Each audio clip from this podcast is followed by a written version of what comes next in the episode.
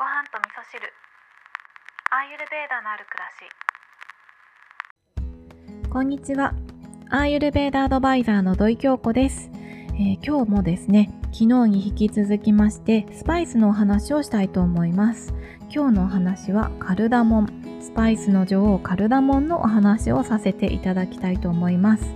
でちなみにね、王様は誰かっていうと、王様はシナモンになります。はい、でカルダモンはですね、えー生姜科の多年草で熱帯地方に生えてるんですね。で和名は小ズというふうに言われているんですけれどもカルダモンの木ですね木と言ってもいいと思うんですが草っていうのは高さ3メートルほどにも成長するということでぜひねこれは現物を見てみたいななんて思いますよね。でお花はねピンク色のお花を咲かせるということで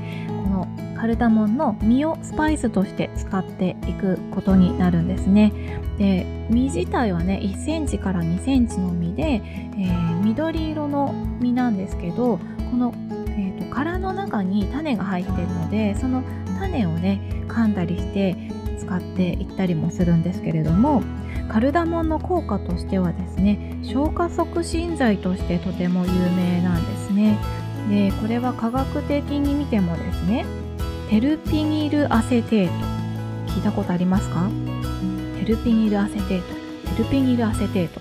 えーこの成分がですね胆汁の分泌を促してくれるということで消化に、え消化を促進してくれる効果があるんですね。あとはですね腸内のガスを取り除いてくれるということもあるのでこれねカルダモンを食後に噛んだりするとね私もやってるんですけどあの口臭予防にもなるので私はフリスク代わりにね食後にえカルダモンのその殻を割った種の部分っていうのを数粒噛んで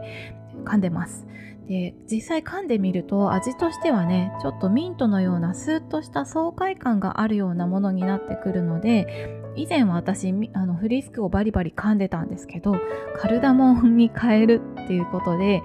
すごくね体にも優しいし変なねお薬とかも入ってないのですごくいいなぁなんて思って常用しております。あの会社のデスクにね常に常備しています。であとはですねアーユルベーダではカルダモンっていうのは冷静の性質があるので炎症を鎮めてくれる効果があるんですね。であとはですね呼吸器系の不調にもとても効果的だということなので、えー鼻水とかね鼻づまりを解消してくれたりとか咳止めだったりとかあとは痰が出てしまうような時なんかにも効果的だというふうに言われているんですけどまさにね食後にねあるような症状だったりもしますよね。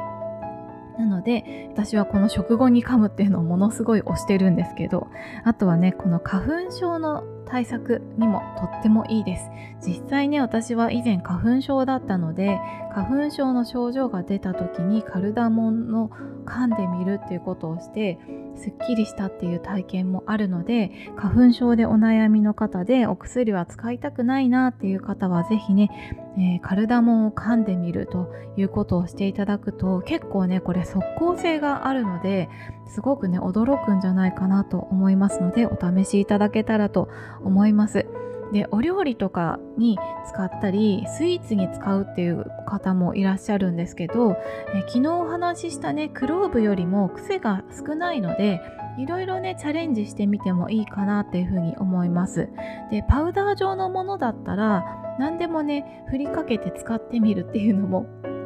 いいかなと思うのでぜひぜひねいろいろ試してみて楽しんでもらえたらななんていうふうに思って今日はカルダモンのご紹介をさせていただきました。今日も聞いていただきましてありがとうございます。